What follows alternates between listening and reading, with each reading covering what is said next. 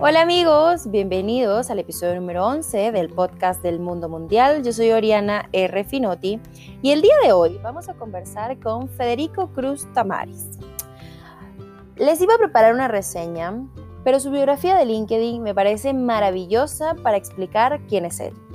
Federico ha sido mesero, bartender, actor, host en el Circo du Soleil, reportero de televisión, ha compuesto música, ha representado cantantes, ha sido ejecutivo de ventas y todo le ha enriquecido de conocimiento y flexibilidad. Ha trabajado en la banca y hoy vende tecnología e innovación a pesar de ser economista. Y termina con una frase súper reflexiva donde dice, no eres tu título, sino lo que construyes de ti mismo. Federico en sus últimos trabajos ha He estado representando cargos comerciales como director comercial o gerente comercial corporativo, como por ejemplo de Movistar, o mejor conocido como Telefónica, y tiene como una larga experiencia en manejar equipos, en liderazgo, en innovación, en tecnología. Y en este episodio debatimos mucho acerca de eso, de los tabúes, a los nombres, a los vendedores, al equipo de trabajo y a la industria del futuro.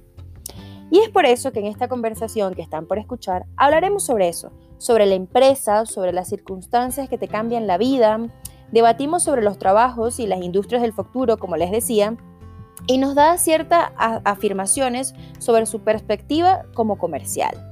Un episodio muy interesante y con mucha información valiosa. Espero que lo disfruten y como siempre, bienvenidos al mundo mundial.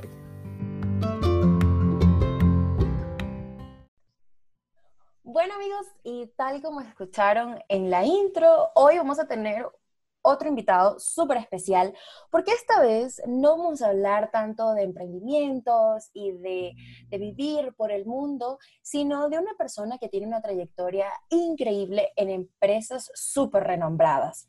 Así que Federico, para nosotros es un gusto tenerte aquí y poder escuchar toda tu experiencia. Gracias, Doriana, qué chévere más bien compartir contigo este proyecto que, tienes y por supuesto siempre es un gusto también em, contarle al mundo eh, un poco de uno y en algunas ocasiones escuchar también el resto, ¿no? Sí, eh, bueno Federico, yo eh, te conocí en una conferencia que dabas acerca de tecnología y de marketing digital y me pareció súper interesante tu, tu ponencia porque mezclabas todo esto de la tecnología y porque eres economista, pero de una forma súper divertida, súper fresca y que enganchabas mucho a la gente que tal vez no estamos acostumbrados a tal vez ver un economista como con ese sentido del humor, diría yo. Bueno, te sorprenderías entonces de, la gente loca que anda por ahí. Comencemos a hablar acerca de, tu trayectoria. ¿Qué estudiaste? O, o sea, al salir de la universidad, perdón, del colegio, tuviste varias, por así decirlo, opciones para ingresos a universidades o ya sabías lo que querías estudiar? Mira, esa parte es súper curiosa porque eh, de hecho no, no la cuento muy seguido, pero es parte de lo que me hace yo, o sea, de mi esencia, de cómo me, me construye a mí mismo, por así decirlo. Okay. Em, yo estaba 100% seguro que iba a estudiar cine. Tenía 14 eh, años y, te lo cuento así porque es importante ese background, pero tenía 14 años y me encantaba la producción, me gustaba, me llamaba mucho la atención. Y un verano eh, caminé unas pocas cuadras de mi casa, que había un canal de televisión, y pregunté quién era la, que, la productora ejecutiva del canal. Me dieron un nombre y fui unas 3, 4, 5, 6 veces, no recuerdo cuántas, hasta que me atendió la señora que me atendió así como que este, este chico, o sea, imagínate, 14, 15 años, ¿qué, qué quiere? O sea, ¿qué onda? ¿Por qué con la insistencia? Y le dije, oiga, estoy, voy a estar libre el, el verano y o sea, déjame ser pasante, déjame ayudarte, aunque sea a cargar las cosas, a, apoyarles, quiero aprender.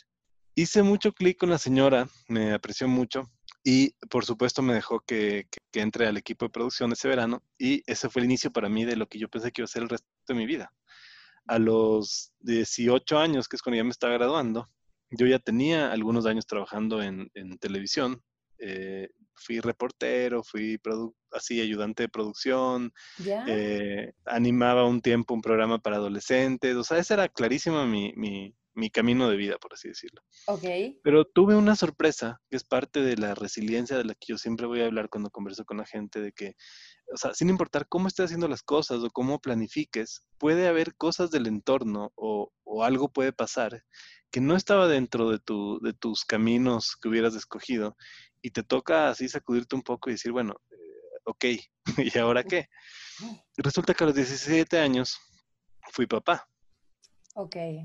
O sea, te cambió todos los planes, literal. O sea, me, me, sacudió porque yo decía, a ver, espérate, una cosa es, graduarte, irte por la vida. Yo había aplicado a universidades, tenía una beca para estudiar cine en Los Ángeles.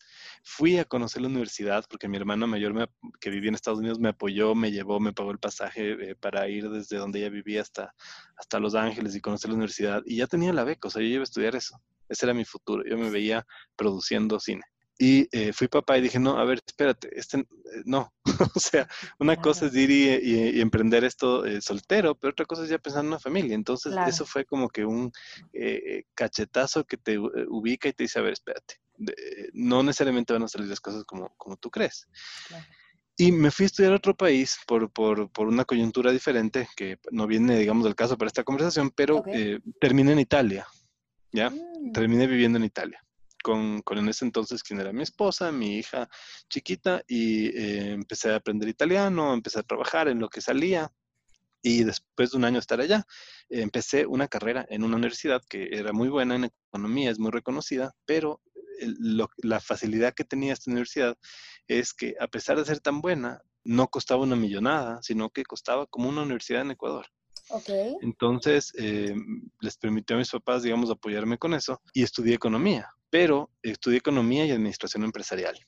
Y eso me abrió un poco los ojos al mundo corporativo, al mundo empresarial, a la estrategia de negocios, a, cosas que yo creía que podía aportar desde un punto de vista mucho más creativo y elocuente que, eh, la forma normal de, ser de, algunos ejecutivos o, muy formales, muy así. Y cuando regresé, cuando regresé, eh, porque terminé mi carrera y regresé a vivir a, Ecuador, estuve cinco años en Italia, el primer trabajo que, logré eh, obtener fue en un banco. Y lo bueno de esto es que no era un trabajo, digamos, netamente numérico y la parte tal vez entre comillas aburrida de mi carrera, sino más bien era en la parte comercial y era en la parte de cómo eh, comercializar o cómo, cómo vender estos productos bancarios, ¿no? Eh, a, los clientes. Y, y, ahí me metí en la parte de ventas. Entonces ahí fui descubriendo más del mundo comercial. Pero después tuve oportunidad de trabajar en otro banco y luego en otro banco y luego me moví al mundo de telecomunicaciones y eventualmente terminé en la tecnología. Y en todo este tiempo que estuve haciendo eso, tenía mis actividades extras. Obviamente era, bueno, me, divorcié de, mi esposa, y obviamente la responsabilidad es el papá, pero em, siempre me buscaba la vida, o sea, primero por necesidad, pero también porque siempre fui muy inquieto.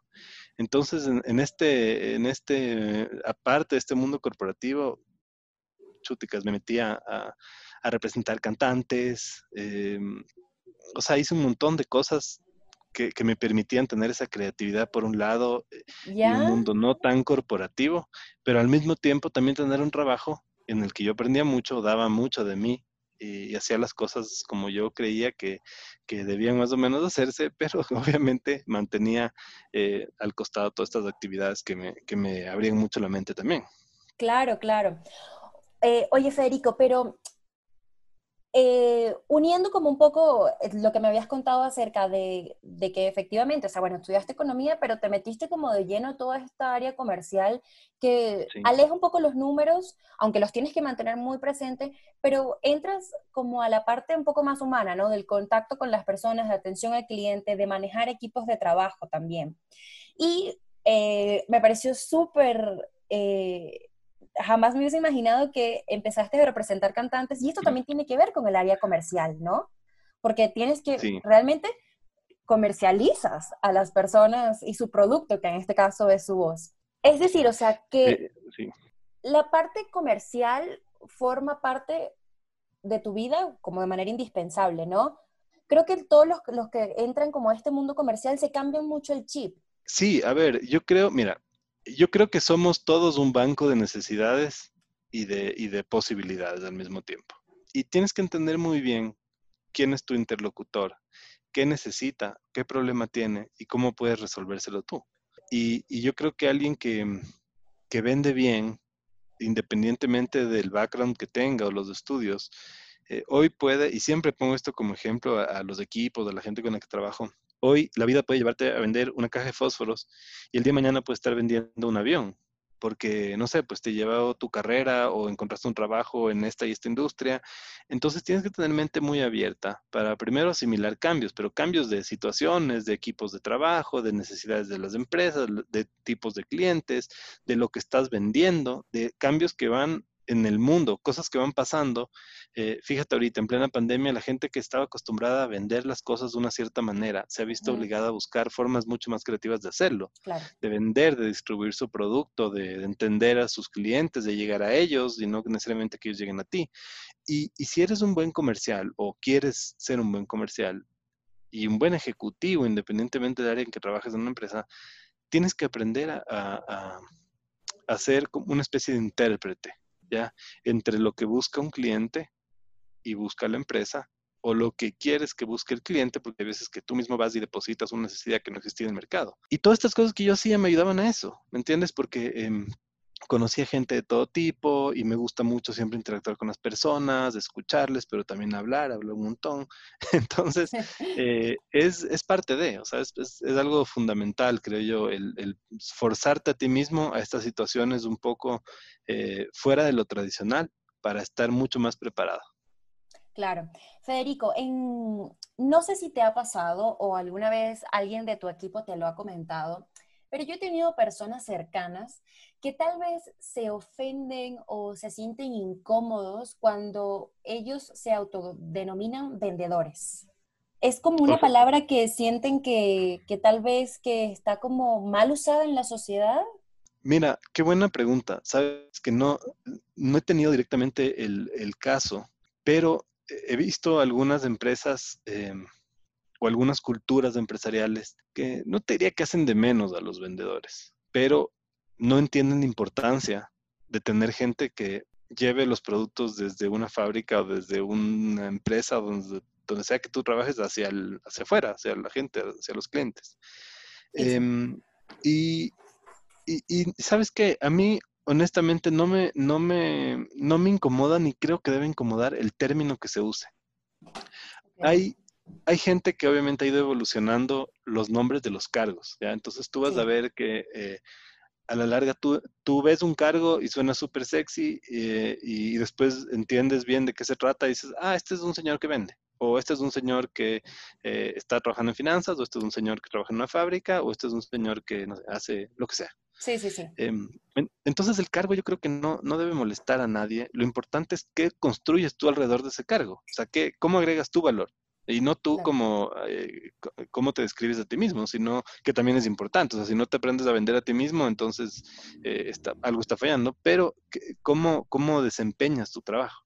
Ahora eh, hay, un, hay, una, hay un nuevo término que he visto que utilizan en, algunas empresas. Hay una empresa de, software y de soluciones muy interesantes que se llama Salesforce. Mm, y esta gente tiene un, un, un personaje, ¿ya? Eh, ya después te voy a decir el nombre, pero este personaje hace muy bien un trabajo de evangelizar la cultura y los productos de su empresa. Y, si te fijas en, cómo esta persona describe su cargo, eh, es más, déjame un segundo, te lo busco ahorita para, para estar. Ese señor se llama Bala, pero quiero decirte cómo, mira, se llama eh, Bala Afshar, ¿ya? Y este señor describe su cargo como Chief Digital Evangelist at Salesforce. es un evangelista digital. Ok. ¿Qué conoce uno por evangelizar más que vender? Vender una idea, vender un concepto, vender una forma de hacer las cosas. Pero este señor se llama a sí mismo evangelizador. Entonces, em, no sé, cada uno puede, digamos, negociar el, nombre del cargo, si te dicen vendedor, si te dicen, eh, mm, no sé, lo que sea, pero a la larga lo importante es lo que haces. Claro, porque incluso eso se puede ver, por ejemplo, en pongamos el, ejemplo básico de, estereotipo de vendedor que nosotros solemos conocer, que es en un centro comercial. Hay marcas que son pequeñas, que son tal vez eh, negocios locales, y ellos llaman a las personas de que trabajan en sus tiendas comerciales vendedores.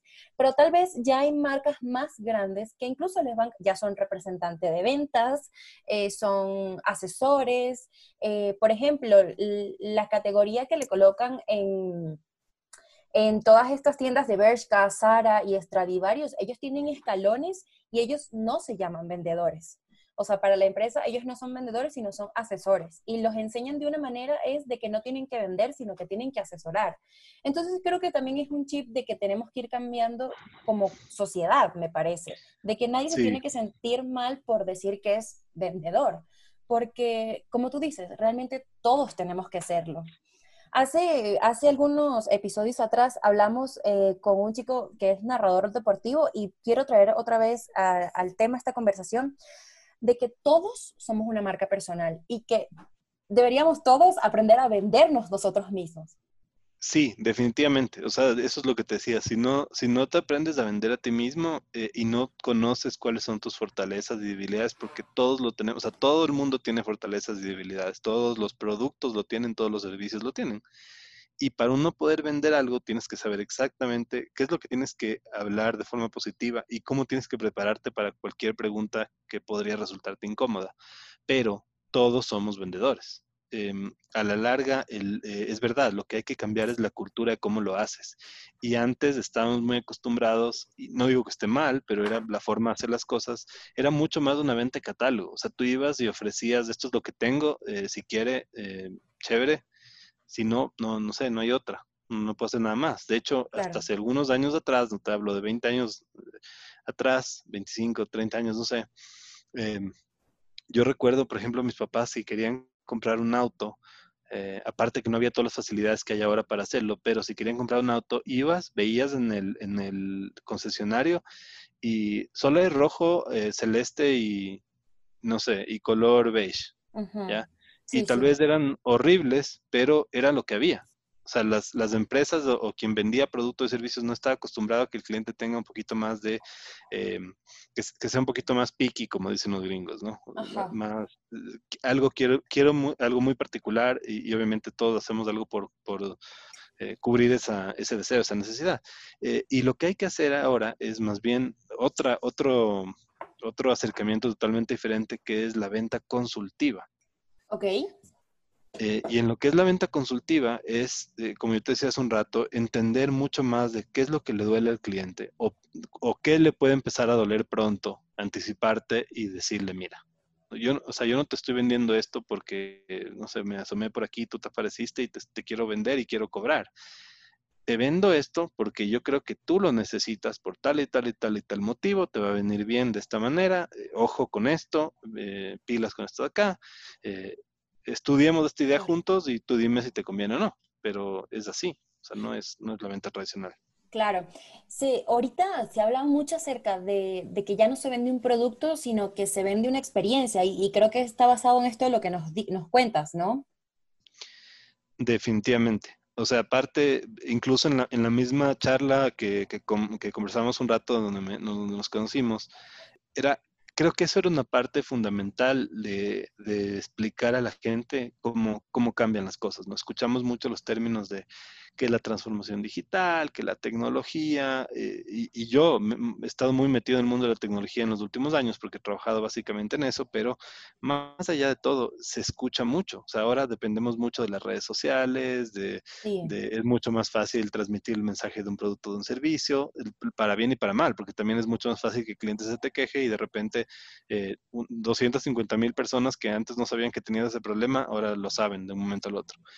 Claro. Eh, y eso obliga a que lo que vendas no es un, no sé, un producto que alguien se lo lleva y, ya, sino más bien em, es, más, es más un tema de eh, cómo generas una afinidad con el cliente que va más allá del producto que se puede tocar y palpar. ¿Qué es lo que generas que ese cliente vuelva a ti, te busque, busque más productos de tu, de tu línea o, cualquier cosa, ¿no? Es cualquier industria, no, no te hablo de ninguna específica. Claro, no, no, porque es, es, como la meta de todos, ¿no? Toda la persona que ofrece un producto o un servicio no quiere que le compres una sola vez, o sea, quiere que vuelvas, o sea, que seas un consumidor eh, constante realmente de, tu producto o servicio. Pero eso es como la parte bonita y lo que todos tratamos de lograr. Pero, Federico, ¿qué es lo que realmente nadie te cuenta cuando entras en esta área comercial? De que tienes que estar en constante formación o con los tipos de personas que tienes que encontrarte o de clientes o de jefes. A ver, mira, em, algo que nadie te cuenta es que em, puede ser muy incómodo ser el comercial. Ok. Tienes la responsabilidad tremenda de tomar lo que sea que hayan hecho, ¿ya? Y llevarlo al mundo, o sea, abrir las puertas de la empresa, salir y buscarte la vida y, depositar eso en la cabecita de las personas y que te lo compren. Si es que las cosas van bien, perfecto, pero si es que no van bien, es muy común que ciertas culturas empresariales le echen la culpa al vendedor, cuando el proceso de ventas no debería recaer solamente en la persona que sale con el producto y lo lleva y lo trata de vender, sino más bien en todo ese flujo de entender el mercado, transmitir esa necesidad que encontraste en un producto o un servicio y conversar con toda la empresa y decir, mira, esto es lo que vamos a hacer y de esta manera lo vamos a vender. ¿ya? Y ese, ese es todo, todo un mecanismo que las empresas deberían tener de, conversaciones internas, de entenderse unos a otros, de conocerse muy bien eh, cuáles son los pros y los cons de cada área. Eh, y claro, el vendedor va a estar en ese día a día. El vendedor es el que va a llevar eh, el producto al mercado, pero también el que trae el feedback. Porque generalmente no ves al gerente de un producto, al, al, no sé, al jefe de producción de una fábrica, al de logística, o sea, ellos no son los que reciben el feedback del cliente. Esto me gustó, esto no me gustó, esto no lo quiero por tal motivo. Y si el vendedor no es capaz de transmitir ese mensaje de regreso a la empresa, es muy poco el campo de acción que puede tener eh, quien tiene un producto o un servicio para, para moldearlo, para mejorarlo, para eliminarlo. A veces hay que eliminarlo. Entonces, eh, ese es un trabajo duro, no es fácil. Y, y es muy fácil, por otro lado, eh, caer en esto de que no, es que no es un buen vendedor. Mm, Puede ser que no es un buen vendedor, pero no, las, el éxito de un producto, o sea, mira, un producto debería ser tan bueno que eventualmente el que, el que venda no tenga tanto trabajo que hacer. ¿Me entiendes? Tienes que tener mucho trabajo en relacionamiento, hablar muy bien y poder explicar tu producto, pero el mejor producto, el mejor servicio que encuentres debe em, venderse por sí solo, porque a la gente le gusta, porque generaste bien esa experiencia de, o vendiste bien esa experiencia más allá del producto y que la gente te busque. Claro. Pero no es así, esa no es la realidad, muchas veces no pasa. Entonces, eh, necesitas que los vendedores puedan llevar un producto, traer el feedback evangelizar, nuevamente esta palabra, evangelizar al interno de la empresa qué es lo que pasa, qué es lo que busca el mercado, qué se necesita y también poder transmitir ese mensaje, porque si no hay esa ida y vuelta de información, eh, no, no, no fluye nada. Claro. Justo yo hace un par de años trabajé para una, para una empresa que comercializaba mm, productos en centros comerciales. Y eh, teníamos una fuerza grande de vendedoras, eh, más o menos unas 150 chicas, y algunas eran muy buenas vendedoras porque, bueno, como yo les decía, hasta piedras pueden vender, pero eh, había un, un, mal feedback y no precisamente de ellas, sino que tal vez eh, no les ofrecían, por ejemplo, llegaban clientes quejándose de, la calidad del producto y ellas esto lo transmitían al departamento comercial, la gerencia y como que se les hacía caso omiso. Entonces ahí es donde yo como o sea, internalizaba esto y decía, pero eso ya no depende de ellas. Y si, pero lastimosamente ellas son las que están como en la línea de fuego, ¿no? Porque el, el, cliente obviamente se les queja es a ellas, eh, los reclamos son contra ellas, pero yo, o sea, uno luego no analiza todo el panorama y dice, no, pero mira, o sea, puede ser algo de que no le están brindando también todos los recursos para poder hacer esto, o que no le estás brindando todo el stock para que pueda tener también una, un mejor tipo de, comercialización del producto. Eso, eso pasa más seguido de lo que uno quisiera.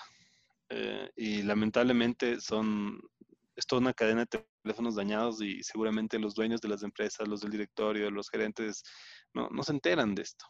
Eh, una de las primeras experiencias que tuve de vendedor fue siendo mesero. El mesero lleva el plato, pero también toma la orden. Entonces es el que seguramente le piden recomendaciones y, tienes que saber vender los platos, o tienes que saber cómo... cómo eh, o lo que tienen. o sea, tú tienes, el mesero tiene que saber... Esa gana de probar algo, ¿no? Claro. Sí, sí, sí por ejemplo, el, tipo del mesero, a mí me pasa muchísimo. Yo agarro una carta y aunque el plato esté descrito, siempre le pregunto algo más. O sea, porque quiero saber, mira, pero por ejemplo, si eres intolerante a la lactosa o si esto es fresco. O sea, yo soy de las personas que pregunto todo y la persona que más debería conocer acerca del restaurante, indiscutiblemente, son los meseros también. Exacto. Y, y te y vas y preguntas como cliente, oye, ¿qué, ¿qué, es esto? ¿Qué es este ingrediente? No lo había leído, no sé, o no sé cómo quede con esto, no, no me lo hubiera imaginado en un plato, qué sé yo. Y, y tu primer front hacia el cliente es el, es el mesero. Entonces yo fui mesero. ¿Y qué es lo que me pasaba? A veces los clientes me, me pedían cosas y yo iba y, y, claro, tienes que dejar la comanda, en, en ese entonces eh, la dejabas en una como ventanita y, claro, había alguien que tomaba eso y le daba al chef y preparaban adentro el chef y, y su equipo de gente, eh, lo que sea que fueran los platos, ¿no? Ok. Y después yo iba y retiraba y, ya veía automáticamente que no habían puesto como pidió el cliente, ¿no? Y me tocaba a mí hacer, o sea, darle la cara. Y ojo, en la comida es complicado porque tampoco te puedes demorar quejándote en la cocina porque están los otros platos ya listos y vas y dejas y la experiencia del cliente se fue al diablo porque, claro, es difícil que coman tres de la mesa y los otros dos estén viéndoles comer. Claro, claro, claro.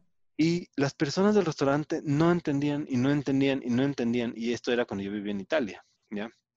Y lo que hice fue hacerme amigo del chef. Mm. y, o sea, y no tiene idea cómo, cómo fue cambiando eso como que se eliminaron esos, esos niveles intermedios, que el problema no es que existan muchos niveles, ojo que si hay empresas que empiezan a recortar para simplificarse, ese no es el problema. El problema es que el mensaje llegue de la forma adecuada y que exista voluntad del otro lado para hacerlo, porque si tú llegas das del feedback perfectamente y, te, y le dices, oye, el cliente no le gustó la calidad del envase, no le gustó el color, no le gustó la forma o el sabor o lo que sea, lo que fuera que estés vendiendo, ¿no? Exacto o tuve este problema y, la persona que está encargada de hacerlo o de resolverlo simplemente no le interesa porque puede ser que crea que es el, vendedor el que está equivocado o el cliente que no tiene idea, lo que fuera, entonces estás igual destinado al fracaso. no pasa nada si es que estás llevando el mensaje, si es que no existe voluntad o llevaste el mensaje mal, pues ahí queda. Claro, por supuesto, por supuesto. Pero Federico, ¿tú crees, eh, o sea, tu opinión súper personal, eh, que todos tenemos habilidades para vender. Eh, sí, yo creo que sí. Yo creo que sí, y todos de, forma diferente. Ahora, tal vez no todos pueden vender lo que sea. Ok. O en todas las circunstancias, pero eventualmente em, yo creo que todos tenemos un chip adentro de, poder vender. Eh, e, e incluso puede ser que te vaya muy bien vendiendo no sé, computadores y el día siguiente toca vender eh, refrigeradoras y, no das pie con bola. Y son dos productos hechos con tecnología, hechos con metal, hechos con, no sé, con un enchufe de electricidad. Puede ser que ambos sean productos no iguales, pero igual tecnológicos y no te va muy bien. O que un día estés vendiendo eh, un perfume y al día siguiente te tocó vender eh, un maquillaje y ya no te fue tan bien. Eh, y tienes que saber encontrar eso y tienes que saber modularte a ti mismo para, para, para descubrir si estás eh, apto para un rol eh, o, no. Ok, ok, claro. Me parece súper, súper chévere. En, en, todo esto también de tu carrera, hablábamos acerca de que, bueno, que fuiste economista, pero te metiste mucho también en, en, el área comercial y en las diferentes ramas, porque, bueno, has trabajado como en diferentes industrias del mercado. Comenzaste trabajando en bancos, luego pasaste a telefonía y terminaste en tecnología. Si tuvieses que decidir cuál sería eh, como la industria que más promete en cuestión de, de oportunidades, ¿Cuál crees que sería tú según tu experiencia? Em, a ver, mira, es buena pregunta porque yo creo que ahorita estamos en un momento del, mundo, y no solo por la pandemia, sino en general, en el que las empresas han tenido que, acelerarse un montón. O sea, eh, si pensabas que tienes que hacer proyectos de aquí a 10 años, pues olvídate, tienes que hacerlos ya o el siguiente año, en dos años o en cinco, pero no en 10. Total. Y eso va a generar mucha oportunidad. Obviamente el mundo de la tecnología siempre, siempre va a estar acompañando esos cambios y, y, de hecho eh, hace, hace poco, hace una semana por ahí, escribí un artículo sobre eh, las oportunidades que tiene la industria del retail para reinventarse. Okay. Y, y, yo creo que esa es una industria a la que hay que ponerle mucho ojo, porque eh, independientemente de cómo estemos acostumbrados o qué nos guste, eh, cómo nos guste comprar, okay. nos hemos dado cuenta que no sé, boom, te viene una pandemia ya no puedes salir de la casa y si te gustaba ir a pasear al centro comercial, ya no lo puedes hacer. Eh, o, tienes marcas que deciden, ¿sabes qué? Voy a cerrar todas mis tiendas y que así quieras ir, así no haya pandemia, ya no va a haber una tienda para ti. En esas, en esas decisiones o en esos ajustes que va a tener el mercado por, por necesidad, por la pandemia, porque temas tecnológicos, por em, temas económicos, qué sé yo, creo que la industria del retail tiene mucho, mucho por hacer. Y, ahí creo yo que van a tener que involucrar no solo a gente que conozca bien del mundo del retail, sino más bien ideas de gente que venga de otros sectores. Otros sectores que tal vez han vivido procesos de cambio mucho más eh, ágiles, ya sea por necesidad o porque así se dio la industria. Por ejemplo, la banca ha cambiado muchísimo. Muchísimo. O sea, desde aquí hace cinco años eh, nadie usaba una aplicación de, de banco peor hacer eh, pagos vía transferencia, como que no es, como que desconfiabas un poco, como que no querías mandar tus datos, eh, no querías bajarte la aplicación. Yo trabajé mucho en eso y fue un dolor de cabeza para los bancos tratar de, em, primero, sacarle provecho a las aplicaciones que habían hecho y segundo, eh, más allá de que la gente las use o no, poder hacer los cambios de forma rápida, porque te gastabas un montón de plata en crear una aplicación, luego veías que a la gente no le gustaba, no lo usaban, te tocaba cambiarla, y plata, y plata, y plata, y plata, y plata, hasta descubrir bien dónde moverte. Eh, entonces, primero, la industria del retail creo que es, va a tener muchísimos cambios drásticos y también la banca nunca va a dejar de cambiar porque es algo que todos necesitamos claro. Eh, y, y, cada vez, eh, digamos, los pagos van a ser de forma diferente, eh, la, forma de cómo la gente va a los bancos y pide sus productos es diferente, las necesidades y el tipo de producto que requiere de financiamiento, de productos bancarios es diferente. Entonces, esas, tal vez esas dos industrias yo creería que son las que hay que ponerle bastante, bastante ojo. Y que, Federico, justo que hablabas del, cuando estabas hablando de esta reinvención, yo, lo primero que se me vino a la mente también fue el banco, porque Incluso la banca es muy diferente a lo que estamos acostumbrados aquí en Latinoamérica, a lo que, por ejemplo, podemos encontrar una banca en Estados Unidos, donde puedes hacer una transferencia solo con el correo electrónico o para depositar un cheque solo le tomas una foto. Sí, o sea, mira, eso es importante porque hay veces que, o sea, yo que he trabajado mucho en, este, en estos procesos de transformación de las empresas y, ayudarles a entender cómo tienen que, que empezar a hacer sus procesos de cambio es muy común que alguien venga y diga, ah, pero no sé, pues en, Europa eh, se hace así y, voy a ser pionero aquí, lo vamos a hacer así, me va a ir excelente y les va muy mal. Porque el cliente también es diferente, la cultura es diferente. Claro, sí, sí, sí, sí, por eso, o sea, porque tal vez no, no estamos acostumbrados culturalmente a, a eso de tener como todo tecnológico. Y además, olvídate de que, imagínate que fuera igual la tecnología, fuera igual el tipo de cliente, Ojo que el rol del gobierno puede ser muy diferente en un país y en otro, y las regulaciones y las leyes y, no sé, pues, o sea, todo lo que va en torno al mundo, al mundo de los negocios, eh, pueden ser temas que, hay que tomar muy en cuenta. Entonces. Claro. Em, sí, incluso hasta la legislación. Si no tienes una buena legislación que contemple eh, delitos electrónicos, no pudieras meterte tanto con la banca, porque pueden haber estas estafas electrónicas. O sea, es como un mundo muy grande.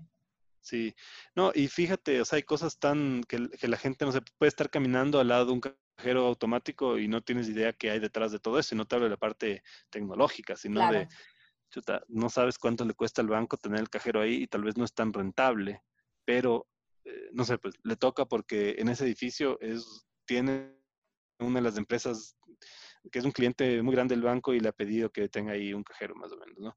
Entonces, esos son, esos son los retos con los que tienen que vivir eh, la banca, entre otras cosas. Aquí, por ejemplo, se ha creado una red muy interesante de corresponsales no bancarios. ¿Cuáles son los corresponsales no bancarios? Eh, las tiendas, ¿no? Tú vas a una tienda y ya puedes pagar un servicio básico, puedes sacar dinero como si fuera un cajero, puedes hacer depósitos, puedes hacer muchísimas cosas que antes hacías en una agencia bancaria, puedes hacerlas ahí. Eh, y eso hace que haya un ecosistema interesante para que también otras empresas se animen a utilizar, eh, no sé, pues eh, otro tipo de pagos. Hasta ahora, no sé, imagínate cómo funciona toda una cadena de valor de una empresa que vende productos alimenticios o, chocolates, lo que fuera, confites. Va y tiene que dejar el producto en la tienda, el tendero le tiene que pagar, pero si el tendero eh, si el tendero, eh, ¿cómo le paga el tendero? Pues con la platita que le dejó todo el mundo que fue a comprar los chocolates, la leche, todo, ¿verdad? Eh, todas las empresas le dicen al tendero, oye, ya no me des efectivo, porque es un relajo manejar el efectivo. Págame vía transferencia bancaria. Y el tendero, ya, pero ¿cómo te pago vía transferencia bancaria si yo la tengo mi plata aquí? ¿En qué momento yo voy a depositar en el banco? Entonces se crea todo, o sea, por más tecnología que exista, por más de que el mercado esté maduro, por más de que lo que tú quieras, ¿ya? La cultura, lo que tú quieras, hay algo que rompe ese, único eslabón y hace que la cadena no tenga todo perfectamente alineado. Entonces, ¿qué hay que hacer? Bueno, pedirle a la gente que, por ejemplo, pague ya no en efectivo, sino con tarjeta de débito o con cualquier otro medio en las tiendas. Y para hacer eso, para llegar a eso, tienes que mover fibras en todos lados, en la parte social, en las tarifas que se cobran por las transacciones, en que la gente confíe, en que abran cuentas, todo un montón de cosas de varias industrias, no solo de la banca. Entonces, es ahí donde dices, oye, todos estamos interconectados de formas bastante complejas, no solamente mi industria, sino la tuya, la tuya, la tuya, la tuya.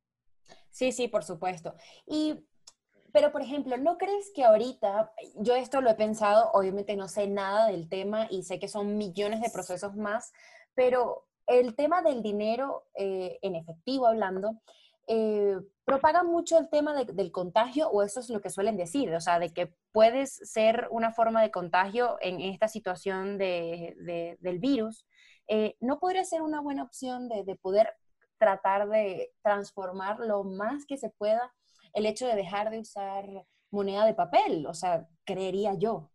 Sí, sí, yo creo que definitivamente, primero puede ir por ahí, por el tema del, contagio, por el contacto en sí con el, con el dinero, ¿no? Porque obviamente eh, sacas dinero de tu billetera y lo topas y estás contagiado, le puedes contagiar al otro y hay muchas cosas que no sabemos bien de la, de la enfermedad, pero, pero puede ser que sea así. Exacto.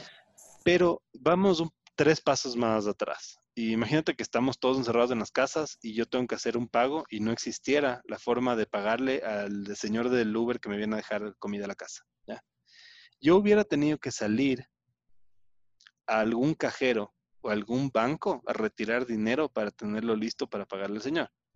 En ese proceso, ya, de ir a hacer fila o, lo que fuera en un banco para sacar dinero, o pedirle a alguien que me pague lo que me debe, por ejemplo, si no fuera un banco, si no mi hermana, mi, quien sea, puede ser que también me contagie y además pierdo tiempo. Cuando alguien tranquilamente me puede hacer una transferencia y por ende yo pago ya sea con tarjeta o con transferencia de forma electrónica a, quien sea que me va a dejar mi producto. Claro, claro. O el mismo el hecho de que estábamos en toque de queda y no se podía salir. Exacto. Es súper interesante. Bueno, eh, Federico, retomando ya el, la última pregunta que te hice, hablamos de industria, ¿no? De cuáles eran las industrias que, más rentables podrían ser en un futuro. Pero si tuviésemos que hablar de trabajos chiquititos, o sea, de, de, personas que nos estén escuchando y en esta situación de la pandemia dicen, ¿y qué estudio? ¿O ahora a qué me dedico? ¿O o qué voy a hacer para generar ingresos. ¿Cuáles crees que serían, según tu experiencia, los trabajos del futuro? Mira, em, nuevamente una gran pregunta porque han cambiado tanto las profesiones en los últimos pocos años. O sea, hay cosas que antes no estaban ni siquiera inventadas, ¿no? Eh, y, roles y, cosas que, que, ahora se hacen y que antes no se hacían. Imagínate lo que era en mi tiempo, decir, yo voy, yo voy a ser community manager, no sé, ni siquiera existía eso. Claro. Entonces, y, y, bueno, eh, eh, son cosas que van cambiando. Entonces, yo no sé si me animo a decir qué profesión va a ser el éxito del futuro. Lo que sí me animo a decir es que hay mucha gente que ahora veo que quiere emprender. O sea, dije, no, yo quiero emprender. O sea, yo no, yo no creo, no me veo trabajando con nadie, quiero emprender. Y, y, así como me preguntaba si creo que todo el mundo tiene chance de vender, sí, todo el mundo puede tener chance de vender. No creo que todo el mundo tiene chance de emprender. Claro. Eh, y, y, hay que tener mucho cuidado con eso, porque claro, hay gente que, que más o menos, no sé, pues entra a una empresa, está dos años y sabe que está para aprender un poco porque después va a emprender y, y esa poca experiencia que tuvo en dos años tal vez no basta y además tienes que poner dinero, tienes que eh, poner de parte y construir. Y puede ser que con estos ciclos que tenemos en la economía, en, la innovación, en todo, de un momento al otro estés sin, sin empresa. O sea, mira lo que decía hace pocos días el, uno de los fundadores de, de Airbnb, que fue un, tema que evolucionó muchísimo y cambió por completo la forma de hacer turismo. Totalmente. Decía, oye, me, estuve, no sé, creando esto, este concepto, esta empresa, todo, toda esta cultura durante ya varios años y de repente en seis meses se fue todo al diablo, porque cambió por completo la forma de hacer las cosas. Entonces, yo lo que les animo es a, a explorar bien cuáles son sus facultades, sus capacidades, porque, eh, por ejemplo, a mí siempre me gustó eh, conversar con la gente, vender cosas, de estar en ese mundo. Tal vez no me gustó tanto la parte más numérica, más financiera, a pesar de que tengo que saber de eso, pero no, no, me incliné mucho para ese lado. Entonces, mal haría yo en decir, eh, yo voy a dedicar a ser financiero en una empresa, porque no lo haría con vocación. Claro. Incluso si entiendo de números, o, si sé algo de, o, no sé, en la universidad me dieron una materia o qué sé yo, o seguí una maestría que me dio finanzas y contabilidad, si no lo haces con vocación y no lo haces desde tu interior sabiendo que lo puedes hacer, yo creo que vas a fracasar rotundamente. O sea, yo creo que lo que sea que decidas hacer por coyuntura, por porque te cambió la vida, porque se te cruzó en el camino y, y hay una oportunidad, debes hacerlo, pero a sabiendas de que tienes la capacidad de hacerlo. Si no, mm, te engañas a ti mismo y engañas a tu futuro y al resto, porque no, no creo que te vaya muy bien en esto. Claro, pero sabes que no, no sé si es algo ahorita de la era de, de los millennials o de esta nueva generación que viene en camino, que nos cuesta tanto conseguir a qué dedicarnos y tal vez puede ser por la cantidad de información que, que tenemos acceso que no encontramos tan rápido una vocación. O sea, que a veces incluso el exceso de información puede ser, yo creo que dañino porque tienes tantas opciones que tú dices, pero ¿qué hago? ¿A qué me dedico? Y está bien, o sea, yo creo que es mejor estar en esa situación porque te obliga a aprender un poco más de lo que tienes enfrente y ver qué puerta es mejor. Eh, si es que tú tomas esa decisión, no sabes a qué dedicarte, entonces eh, voy a alzar un, dedito mojado al viento y ver en, qué dirección sopla, eh, puedes equivocarte y puedes darte muy duro contra varias paredes. más bien aprendiendo mucho, trabajando, a veces en diferentes empresas o incluso si es que estás joven puedes hacer saltos de un área a otra para seguir aprendiendo. Vas encontrando un poco más dónde está tu, tu tu capacidad, dónde está el gusto, incluso en, qué tipo de productos o servicios te gustaría estar eh, metido. ¿Cuánta gente hay que ha estudiado algo por completo? O una, una, carrera por completo, lo estudió y el rato de ejercer se da cuenta que no es lo suyo. Uy, total, yo estoy en ese paquete. Entonces, qué bien, qué bien te habría hecho que el mundo haga pausa un rato y te diga, a ver, em, mira, esto es lo que se hace con esta profesión así, este es el día a día, esto, estos son las decisiones que se toman, estos, estos son los pros y los cons, los problemas y los buenos momentos, y tú digas, mm, ¿sabes qué? Sí, definitivamente por aquí va la cosa, o no, esto no es lo mío y voy a repensar bien qué es lo que quiero hacer. Y hay gente que ya estudia algo y capaz siente que le va a ir bien y, y, dice, bueno, ¿sabes qué? Voy a trabajar en esta empresa y la empresa misma le da un giro de repentino a su carrera y le ofrece otra cosa y termina siendo muy exitoso en, en eso. Claro. A pesar de no ser lo que estudió o lo que pensaba que le iba a interesar. Claro, claro, claro, claro. ¿Y cuáles crees que podrían ser tus recomendaciones personales para, para esas personas que tal vez no encuentran eso que aman? Eso es lo que, lo que nos acabas de decir, básicamente, de intentarlo, o sea, intentar muchas cosas, intentar varios trabajos. Eh, primero investigar un poco. O sea, ahora, afortunadamente, o sea, sí hablamos de que hay un exceso de información, pero afortunadamente hay un exceso de información. O sea, yo, en mi, o sea, no sé, pues en tiempos de mi, de mi papá no había un YouTube que te diga cuál es este rol for dummies. ¿Me entiendes? O sea, claro, cómo aprender en 10 minutos de qué se trata tal cosa. Total. Y tomaba años. Ahora, afortunadamente, hay mucha información y yo creo que sí puedes darte un tiempo para investigar un poco. O sea, por ejemplo, te digo, eh, las tesis que les piden hacer en las universidades me parece una tontería. ¿Ya? Porque creo que es una pérdida de tiempo para cubrir un rol o, algo, una necesidad más administrativa, cuando bien podrías eh, hacer un poquito más de investigación sobre diferentes carreras y diferentes roles o diferentes necesidades y que tú digas, chuta, por aquí puede ser que, que le entre el agua al coco. Em, entonces, primera recomendación, investigar. Segunda recomendación, tener mente abierta, porque puede ser que tú creas que eres bueno para algo, pero tal vez no eres tan bueno. Y la única forma de, darte cuenta de eso es forzándote un poquito a esa situación y ver si es que te va bien o no. Y, tercero, em, eh, tener mente abierta también al, tipo de empresas y a las industrias que pueden estar requiriendo gente como tú. Tú a veces tienes en mente, no, yo quiero trabajar en esta empresa, yo quiero trabajar con esto, y que o sea, como que tú quieres escoger, pero em, puede ser que las mayores sorpresas o las más agradables te las lleves con, caminos que no esperaste tomar y tienes que estar abierto de mente para, para hacer ese proceso de descubrimiento. Y si estás joven, mejor aún. O sea, no, no,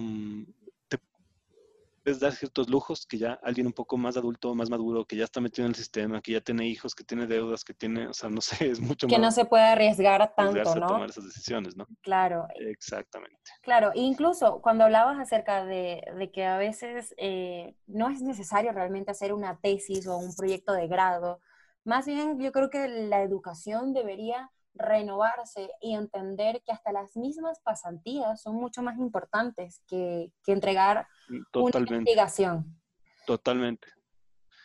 Eh, totalmente, o sea, yo, yo más bien, eh, incluso si, claro que ahí te metes en temas de leyes y todo, pero incluso si las pasantías no son pagadas, no tienes idea lo bien que le hacen a una persona eh, encontrar su, su, camino, el hecho de de repente estar sentado en una empresa recibiendo órdenes o, oye, tienes que hacer esto, aprendiendo, conociendo gente, empezando a hacer su, su mini networking ya profesional eh, y aprendiendo, sobre todo aprendiendo, aprendiendo no solo para dar a la empresa, sino aprendiendo para construirte a ti mismo, en qué, hacia dónde va a ir tu camino.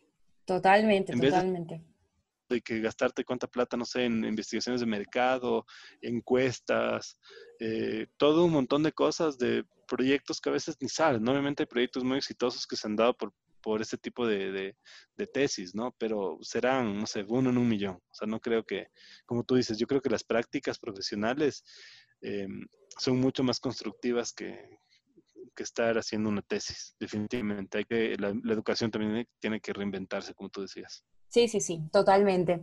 Bueno, Federico, creo que ha sido una conversación súper interesante. Hemos hablado prácticamente de muchísimos temas eh, que creo que pueden brindarle bastante información a todas aquellas personas que realmente están buscando a qué dedicarse, si les gusta el comercio, si les gusta eh, la innovación, el liderazgo, la tecnología, pero eh, sé que también eres una persona como bastante activa en buscando información, redactando artículos, ¿dónde te pueden encontrar como para que seas un referente? ¿Cuáles son tus redes? ¿Tienes página web?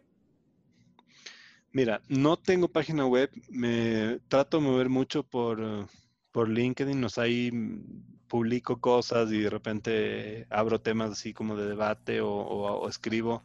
Eh, y, también en Twitter. O sea, en Twitter eh, me muevo mucho más eh, en, un ámbito más personal. De hecho, tengo una, cuenta ahí más, más personal que, que, se llama Man Hostil.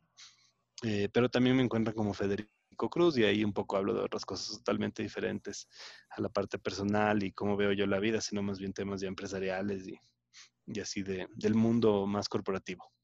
Bueno, Federico, eh, gracias. Igual en todas las redes del podcast vamos a dejar em, tus usuarios para que te sigan, para que eh, te busquen y seas un referente para, sobre este tema.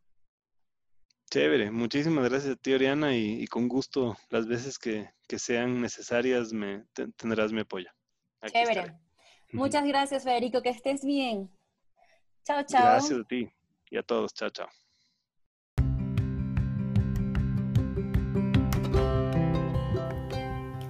Gracias por haber escuchado este episodio, espero que lo hayas disfrutado muchísimo. Recuerda que puedes seguirnos en nuestras redes sociales como Podcast del Mundo Mundial y ahora también podrás escucharnos desde YouTube.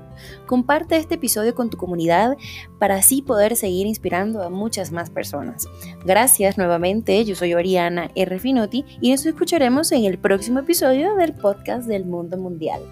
Chao, chao.